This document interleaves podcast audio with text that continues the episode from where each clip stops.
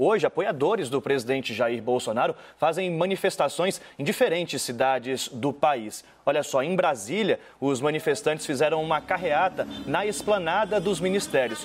Foi um protesto convocado a favor do voto impresso, mas as pessoas também protestaram contra os governadores pela adoção de medidas restritivas. O Supremo Tribunal Federal foi alvo de muitas críticas. Um grupo se concentrou no gramado da esplanada. A Polícia Militar acompanhou essa manifestação. Em Niterói, na região metropolitana do Rio, o protesto aconteceu na praia de Icaraí. Os manifestantes fizeram uma passeata e criticaram as decisões dos ministros do STF. Eles protestaram contra as determinações de fechamento dos estados. Em São Paulo, os apoiadores do presidente se concentram na Avenida Paulista. Eles atacavam as medidas do governador João Dória para conter o avanço da Covid-19. A Polícia Militar acompanha a manifestação. Em maio de 2020, manifestações pró-Bolsonaro aconteceram em diversas cidades do país, como São Paulo, Rio de Janeiro e Brasília, na esplanada dos ministérios. Nessa última, no domingo 14 de março, os manifestantes protestaram contra o STF e o Congresso Nacional, em meio à pandemia de Covid-19. Na ocasião, a pauta era o apoio a Bolsonaro e a crítica às decisões dos respectivos setores. Segundo o próprio presidente, ele não iria admitir interferências em seu governo e tinha acabado a paciência. Bolsonaro esteve presencialmente em alguma dessas manifestações e caminhou lado a lado dos seus apoiadores. Chega de interferência não vamos admitir mais interferência. Claro isso aí. Acabou a paciência. Vamos levar esse Brasil para frente. A manifestação foi convocada pelas redes sociais, tanto de Jair Bolsonaro quanto de seus filhos. A hashtag dizia Desculpa Jair, mas eu vou. Em live, o presidente disse que a manifestação era espontânea e visava zelar pela democracia. Tendo em vista tais eventos, promovidos e incitados pelas redes sociais, consideramos que a manifestação representa, na verdade, uma série de ataques à democracia, uma vez que a Constituição prevê que um poder não pode ameaçar ou tentar reduzir a legitimidade do outro. Sob essa ótica, fica o nosso questionamento: qual tem sido o papel das mídias sociais na configuração de eventos e discursos antidemocráticos como esses no cenário brasileiro? Como algoritmos, democracia digital e pós-verdade se relacionam com esse tema? Também buscamos traçar um paralelo com o episódio anterior ao entender qual a semelhança entre o governo de Trump e de Bolsonaro e como essas estratégias comunicacionais e políticas têm afetado tanto a democracia quanto o jornalismo. Eu sou Gabriel Juan. E eu sou Jéssica Januário. Vem com a gente e segue o fio.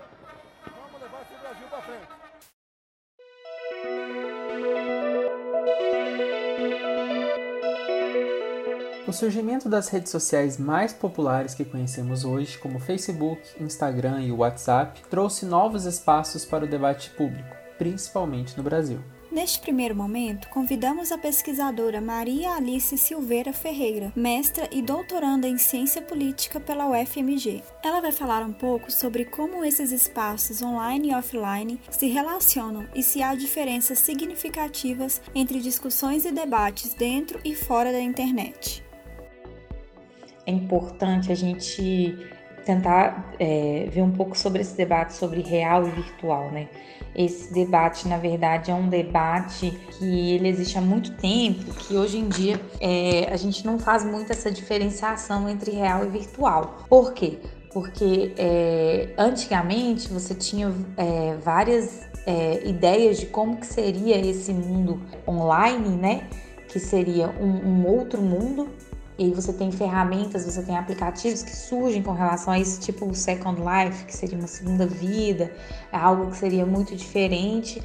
Só que no nosso dia a dia, o que a gente vê hoje não é bem isso, né? A gente vê, na verdade, uma continuidade das nossas vidas. Então, na verdade, é, o real e o virtual, eles não se separam, né? A gente costuma falar muito mais hoje em online e offline. Por quê? Porque o, você está online e offline ao mesmo tempo. Você está no Facebook ao mesmo tempo que você está com o seu celular, conversando com alguém pessoalmente.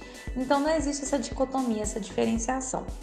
Dito isso, é, é fato que realmente as pessoas elas utilizam muito as redes sociais para entrar em grandes grandes discussões, né? E discussões mais acaloradas, muito mais do que as discussões é, offline ou face a face, né? Como esse termo também é, é um termo interessante da gente usar.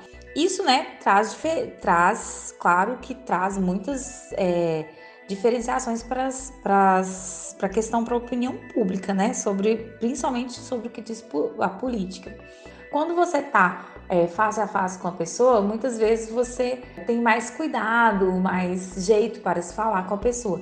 Nas redes sociais, muitas vezes, né, você está anonimizado, você não tem ou você não conhece aquela pessoa e você simplesmente coloca aquilo ali, a sua opinião da forma de, às vezes de uma forma muito impositiva, às vezes de uma forma muito grosseira.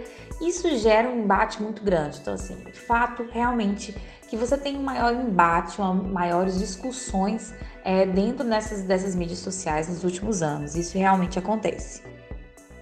Além dessa questão de que na internet todo mundo se sente mais protegido e, logo, mais à vontade em se manifestar de formas mais explosivas e acaloradas, também há um outro fenômeno que contribui para esse embate, que são os algoritmos que personalizam o conteúdo exibido na linha do tempo de cada usuário, reforçando suas crenças pessoais e empobrecendo o debate. Professora, você acredita que esse funcionamento algorítmico das redes digitais contribui para gerar polarização política, uma vez que o indivíduo sempre consome e reforça conteúdos que atendam às suas crenças, expectativas e opiniões? A questão né, dos algoritmos da mídia, das mídias sociais que moldam né, os, aos feeds de notícias, personalizam notícias, é um assunto que já vem sendo discutido há algum tempo e agora ela está ganhando um maior destaque, né? Nos últimos anos ela ganha um maior destaque e com razão.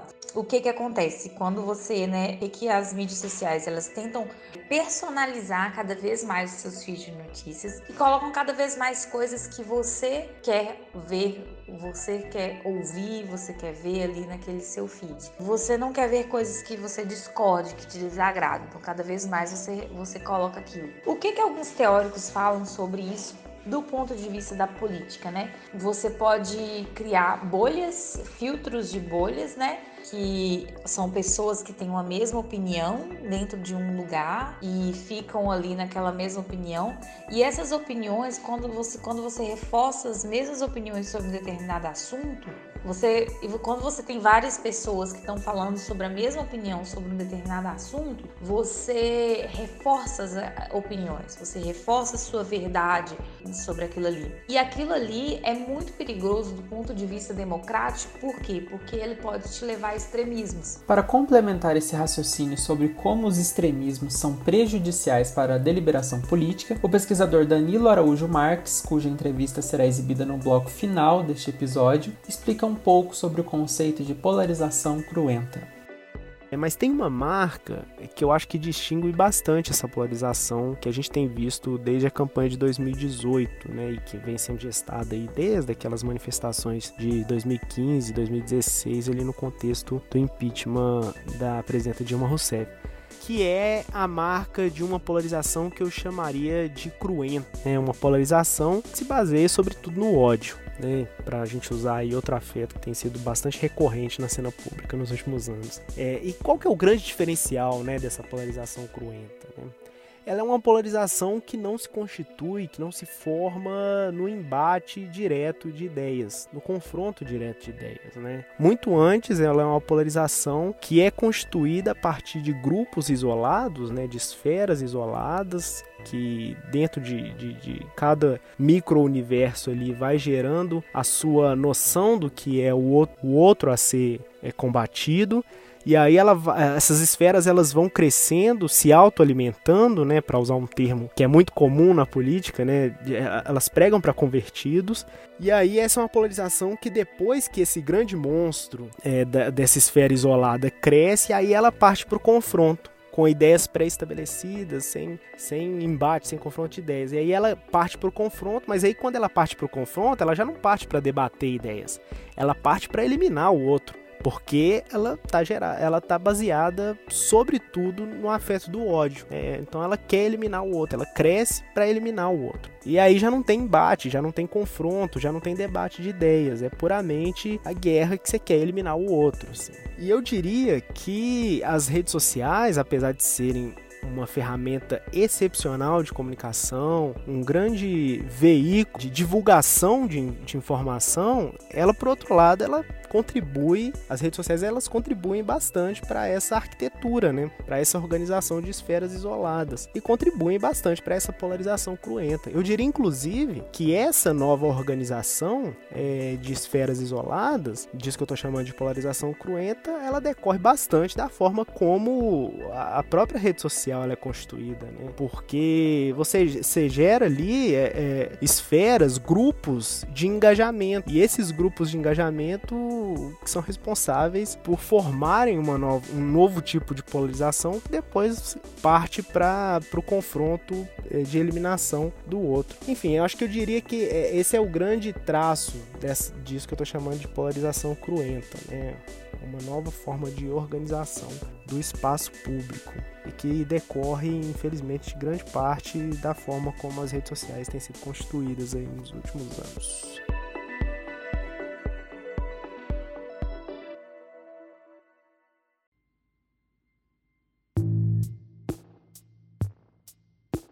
Como vimos no bloco anterior, o cenário da internet promove intensas polarizações e extremismos. Diante disso, podemos nos perguntar: é possível que haja nesse espaço democracia digital e discussões que ao menos objetivem a verdade e a transparência? Para debater essas e outras questões, vamos conversar agora com o professor Rodrigo Carreiro da Silva, doutor em comunicação pela Universidade Federal da Bahia e pesquisador do Instituto Nacional de Ciência e Tecnologia em Democracia Digital. Professor, para começar a nossa conversa, explica para a gente o que é deliberação pública online e o que isso tem a ver com democracia digital. A ideia de deliberação pública ela passou, voltou a ser discutida bastante no, no, mundo a partir da, da consolidação da internet na vida social das pessoas. Ou seja, percebeu-se que é, aquela nova, nova mídia que, que, surgia na década de 90 de forma ampla e restrita, ela poderia abrigar debates deliberativos. A deliberação pública é, grosso modo, a discussão livre é, baseada na racionalidade. E para isso é preciso responder alguns critérios como reciprocidade, é, accountability, publicidade e outros. Né? Então, no, início da exploração comercial da internet, nos anos 90, houve um estouro de iniciativas de projetos muito é, devido a, essa, a um momento de deslumbramento e de desvelamento de possibilidades que a internet oferecia. Né? Então, a relação entre uma coisa e outra é imbricada. Não há democracia digital se não houver um incentivo à consolidação desses valores, e um desses valores pode ser a deliberação. A democracia digital prevê um ambiente propício para o debate público, inclusivo e coletivo, o que reforçaria os ideais democráticos. Mas o que a nossa discussão sugere até agora é que temos visto pouco desses resultados esperados nas mídias sociais, principalmente quando nos referimos à esfera política. Professor, como eventos da invasão do Capitólio nos Estados Unidos e das manifestações pró-Bolsonaro em maio de 2020 podem ser relacionados à democracia digital? Então, acho que é preciso diferenciar entre democracia digital e o uso político das mídias digitais. São coisas completamente diferentes. Como eu, como eu afirmei antes, a democracia digital está ligada à promoção de valores democráticos, como publicidade, como transparência, participação, deliberação, accountability e outros, e outros valores correlatos. Então, e a utilização de mídias digitais para fazer política, digamos assim, é, ela não tem necessariamente nenhuma ligação com a democracia. Né? Esses casos que você citou são paradigmáticos porque é são a utilização dessas tecnologias digitais, é, e a gente não está falando apenas de, de, internet em si, mas de celular, aplicativos, é, outros aparelhos diversos, né, para alcançar objetivos políticos, né, como é o caso para, no caso da invasão do Capitólio, é, reunir pessoas que pensam parecido e a partir disso conseguir criar um ambiente para que se faça uma, uma manifestação política presencial, né? Nesse caso, é, não há nenhuma ligação com a democracia. Né? Há, na verdade, a tentativa de burlar o sistema democrático. No caso brasileiro, é, é, um pouco diferente, claro, porque essas redes bolsonaristas elas vêm sendo feitas e vêm sendo moldadas né, é, com vistas na, é, em uma eleição democrática, que foi o caso de Jair Bolsonaro em 2018, porém elas também se estendem, se estendem a outras práticas políticas que não têm nada a ver com democracia. Por exemplo, como um discurso de ódio. Como observado pelo professor Rodrigo, a democracia digital em si é uma forma de expandir e garantir que a democracia aconteça no ambiente virtual. Então perguntamos para o professor se os eventos aqui discutidos acontecem porque os países não estão em estágios avançados de democracia digital ou se, na verdade, há outros fatores em questão. Esse é, esse é um tipo de relação difícil de estabelecer, né? Porque há muitas variáveis em jogo e qualquer conclusão é muito precipitada, né? Vejamos o caso brasileiro e o americano, né? No caso brasileiro, é, a gente tem diversas iniciativas de democracia digital, por exemplo, em transparência. São iniciativas de renome e de grande repercussão mundial, inclusive, né? Como o Portal da Transparência que permanece ativo e independente de, de, de qual governo está no posto hoje, né? Já os Estados Unidos têm também uma perspectiva da transparência, mas também é, aposta em iniciativas de participação. Ou seja, o cenário é, ele é muito diverso e muito, e muito mais complexo né, para fazer uma relação entre crise de democracia e estágio de democracia digital. Né? Eu acho que o problema, então, não é exatamente na tecnologia, no uso da tecnologia, né? mas como o ser humano é capaz de lidar com essas consequências que ela oferece. Se hoje, se na década de 90 nós clamávamos por, um, por mais participação, clamávamos por, por mais envolvimento do cidadão e, claro, e consequentemente também, é, mais informação para que o cidadão consiga aumentar o seu repertório político, o seu repertório de vida. Né? Hoje a gente tem tudo isso a gente tem muita informação, a gente tem um cenário descrito como uma abundância informativa, ou seja, a gente tem hoje disponível muito mais informação do que o ser humano é capaz de processar diariamente, né? Então, esse cenário virou por um lado, né? Ou seja, saímos de um, de um, de um estágio com pouca participação e, e, e, e, a necessidade de mais participação, para um cenário em que essa, é, há muita informação e a participação também é enorme, e a gente se vê é, diante de cenários em que percebemos que a participação em si ela não é um valor positivo, né? não é uma virtude positiva. Se a gente tem é, a participação política para fins democráticos, para a melhoria da nossa vida, para, por exemplo, a melhoria da vida do nosso bairro, é, escolher o orçamento participativo do, da nossa cidade. E, por outro lado, também a gente tem a consolidação de grupos antidemocráticos, a circulação livre de discurso de ódio e por aí vai. Ainda dentro desse tema, a pesquisadora Maria Alice estabelece um paralelo com a opinião de Rodrigo, na tentativa de buscar uma resposta para o dilema da democracia digital e o uso político das mídias sociais para fins antidemocráticos. É, de fato, quando se começa a estudar é, democracia e internet, tem uma ideia de que realmente, é, até otimistas demais, né, que são cyber otimistas, é, de que a internet vai trazer um grande potencial democrático, né? É, depois tem um, é, os autores passam por um período de que não, de que a internet não vai ajudar em nada. E tem aqueles que, né, é, eles acreditam que não é bem assim. Existem outras coisas, né, outras questões que estão. A internet é uma ferramenta em si e tudo depende da forma como ela, ela vai ser utilizada. É, a internet, quando ela foi pensada e criada, é muito diferente do que ela é hoje, né? Você vê assim, quando você fala internet, hoje em dia você pensa em grandes, é, em grandes corporações é, de mídias sociais, né? Basicamente, quando você pensa em internet, você pensa em mídias sociais, sendo que a internet é muito mais que isso. É dominada por grandes empresas. E essas grandes empresas estão pautando um debate político. É, isso é muito sério, né? Isso é muito complicado. Então, é, ela traz essa série de coisas, né? Que a gente está discutindo aqui, que é polarização política, desinformação, extremismo, é, prejuízos à democracia.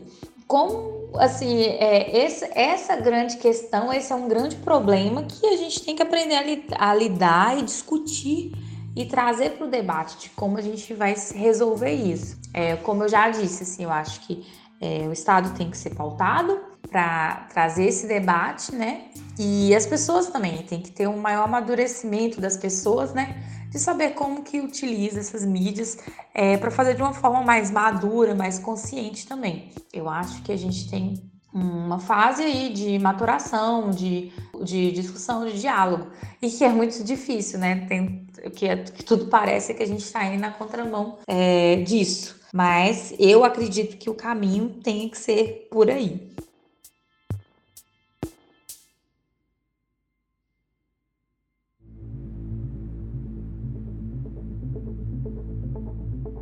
Neste bloco final, trouxemos para nossa conversa o professor e doutor em História Danilo Araújo Marques, que também é pesquisador do projeto República da UFMG.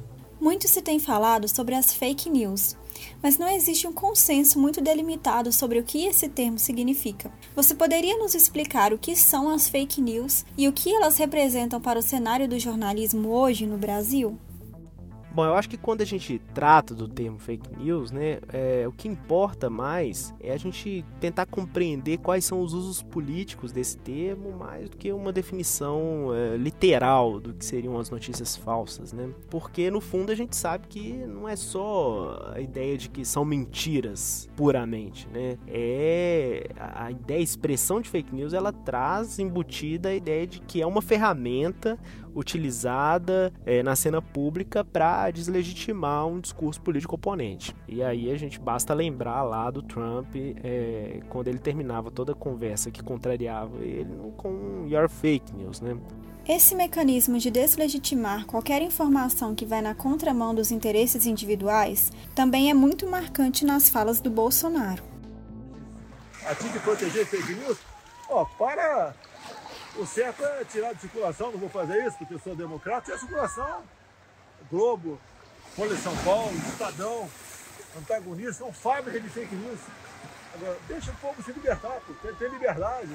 Logicamente, se alguém extrapolar alguma coisa, tem a justiça para recorrer. Agora, o Facebook vem bloquear a a população, é inacreditável que isso impera no Brasil. E não há uma reação da própria mídia propriamente se cala, falam tanta liberdade de expressão, para eles, em grande parte, mentir com matérias. Agora, para a população, é um, uma censura draconiana que não se admite. A expressão fake news, ela acaba remetendo a gente a um outro conceito, né, que é o de pós-verdade. Se a gente lembrar, foi a palavra, inclusive, escolhida como é, palavra do ano pelo dicionário de Oxford em 2016. E eu acho que a definição que o dicionário dá pra gente de pós-verdade pode dar umas um, um, pode indicar umas dicas para a gente responder a essa pergunta. Né? Segundo o dicionário, pós-verdade é relativa é, às circunstâncias nas quais fatos objetivos são menos influenciadores na formação da opinião pública do que apelos à emoção ou à crença pessoal. Então, se a gente quiser responder né, essa, é, essa pergunta de por que, que o jornalismo tem sido tão descredibilizado nos últimos anos, é, eu diria que são basicamente dois motivos. O primeiro é essa virada de chave na definição do que é um fato, né? De uma definição que é racional e objetiva, né, um fato é algo que aconteceu e merece ser noticiado, para uma definição que é afetiva, né? O fato é aquilo que ocorreu e que é, a partir da narração dele vai gerar é, algum tipo de emoção nas pessoas, né? Então você muda a chave para aquilo que aconteceu e merece ser noticiado, para como esse, esse fato pode gerar engajamento nas pessoas. Né? Então eu diria que é, esse seria o primeiro motivo. O segundo motivo é uma relativização é, generalizada de tudo, né? Então é, é, aquela conversa de sempre, assim. É, ah, o, o, o fato ah, aconteceu, ah, aconteceu, mas é a sua opinião. Sobre isso, a pesquisadora Maria Alice também concorda que a disseminação de fatos alternativos tem a ver, na verdade, com uma estratégia política de governo.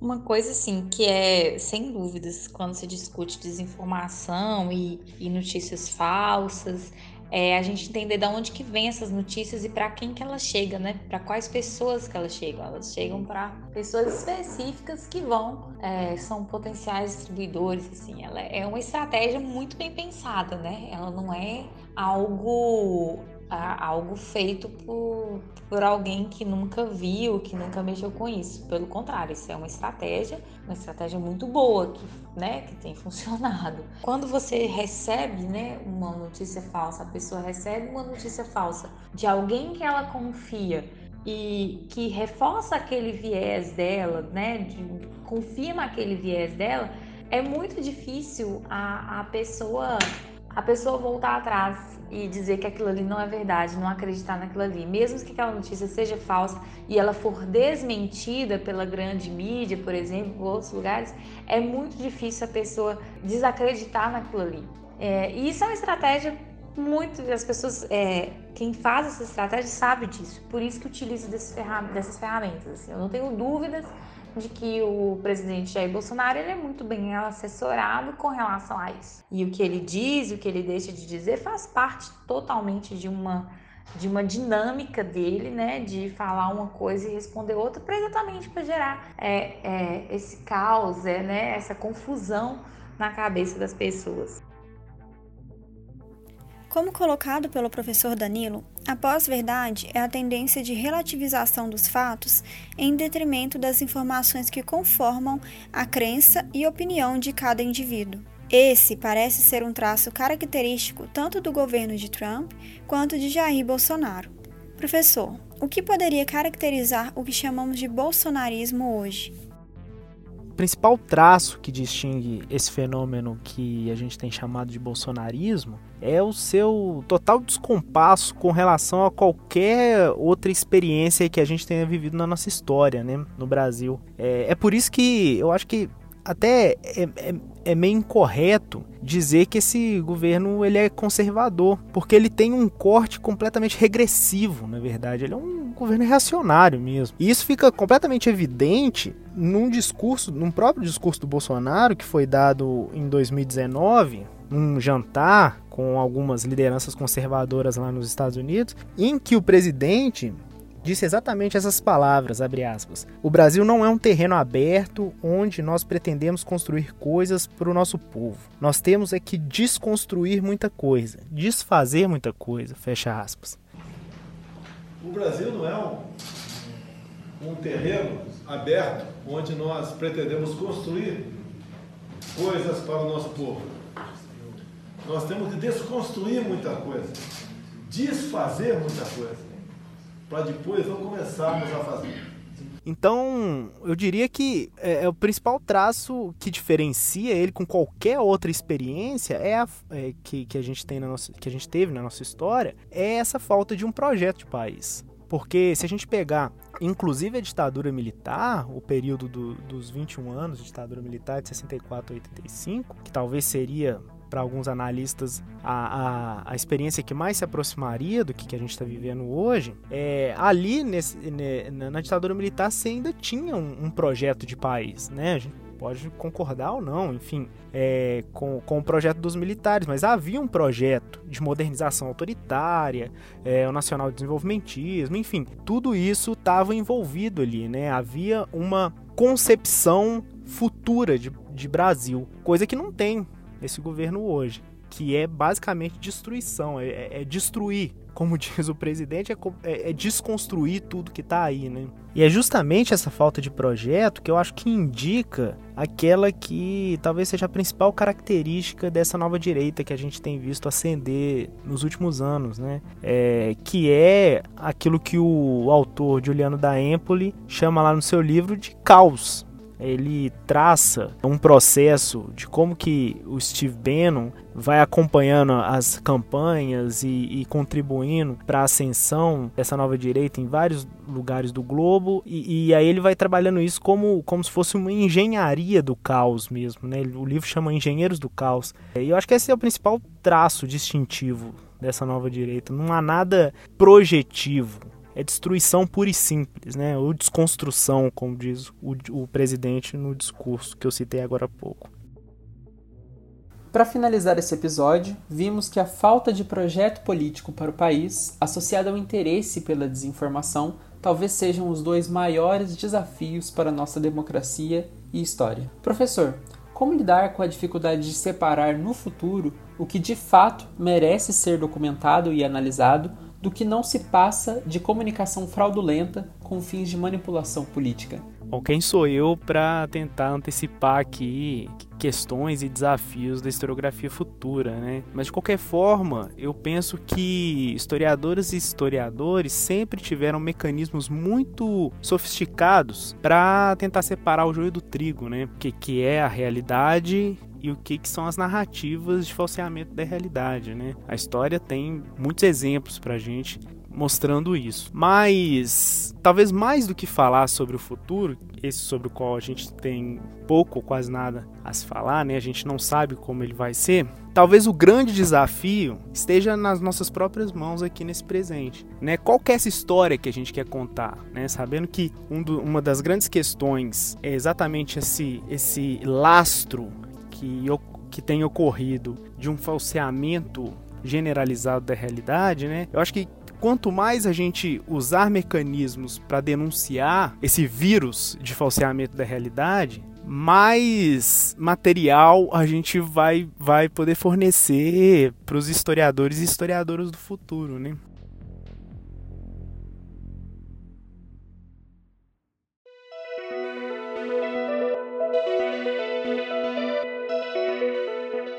Esse é um podcast realizado por estudantes de jornalismo da Universidade Federal de Minas Gerais, na matéria Projetos B2, sob orientação do professor Camilo Ágil. Esse episódio foi produzido pelos estudantes Gabriel Juan e Jéssica Januário, com apoio de Ana Beatriz Arruda e Isabela Guasti. Para a construção deste episódio foram usados como referência os autores Matthew Dancona, Henry Jenkins, Wilson Gomes, Gabriel Lapec, Rafael Luiz Zen e Luiz Felipe Miguel. Este episódio usou áudios de CNN Brasil, UOL, Poder 360 e Twitter. Obrigada e até mais!